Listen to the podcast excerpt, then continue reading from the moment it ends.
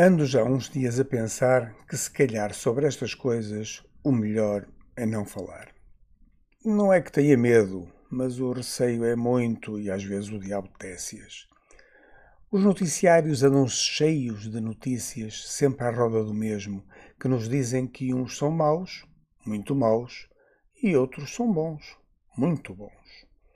Os maus portam-se mal, querem conquistar terras e pessoas à moda do antigamente, ou querem matar indiscriminadamente amigos, conhecidos ou até pares.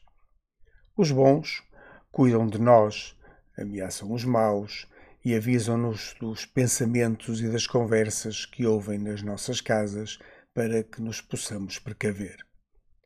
Os bons são os fiscais que nos protegem também dos ataques dos maus, mesmo que esses maus possam ser doentes mentais que imaginam poder passear de autocarro com katanas, bestas, isqueiros e bilhas de gás a caminho de uma universidade e que, se o conseguissem, acabar em cinco minutos com a existência de uns quantos companheiros ou, por outro lado, que possam ser potências estrangeiras, situadas em lugares longínquos, sobre as quais todo o bicho careta tem opinião formada.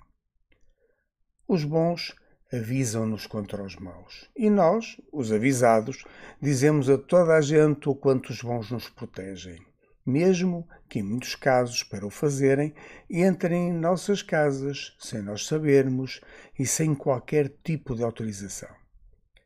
Os fiscais globais mandam, vagueiam pelo mundo. São assim. E nós aceitamos e batemos palmas. Eles existem para cuidar de nós e nos escutarem e decidirem se somos bons, maus ou assim assim, após o que eventualmente nos informam e nós, bons e diligentes alunos, fazemos o que é de bom tom fazer.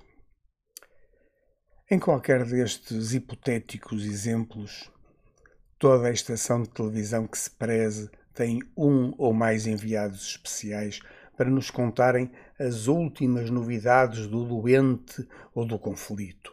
E enquanto estas notícias derem audiências, nada mais se passa cá pela terrinha. Ah, a não ser a falta d'água. Ah, e o Covid, claro por causa destas coisas que se vão passando nas nossas casas e nas casas dos outros e que se publicita ad nauseam, desculpem-me, mas acho melhor não falar disto, antes que por causa de um qualquer algoritmo e sem que eu saiba me andem a seguir sorrateiramente pelas salas privadas da minha casa. Enfim, até depois.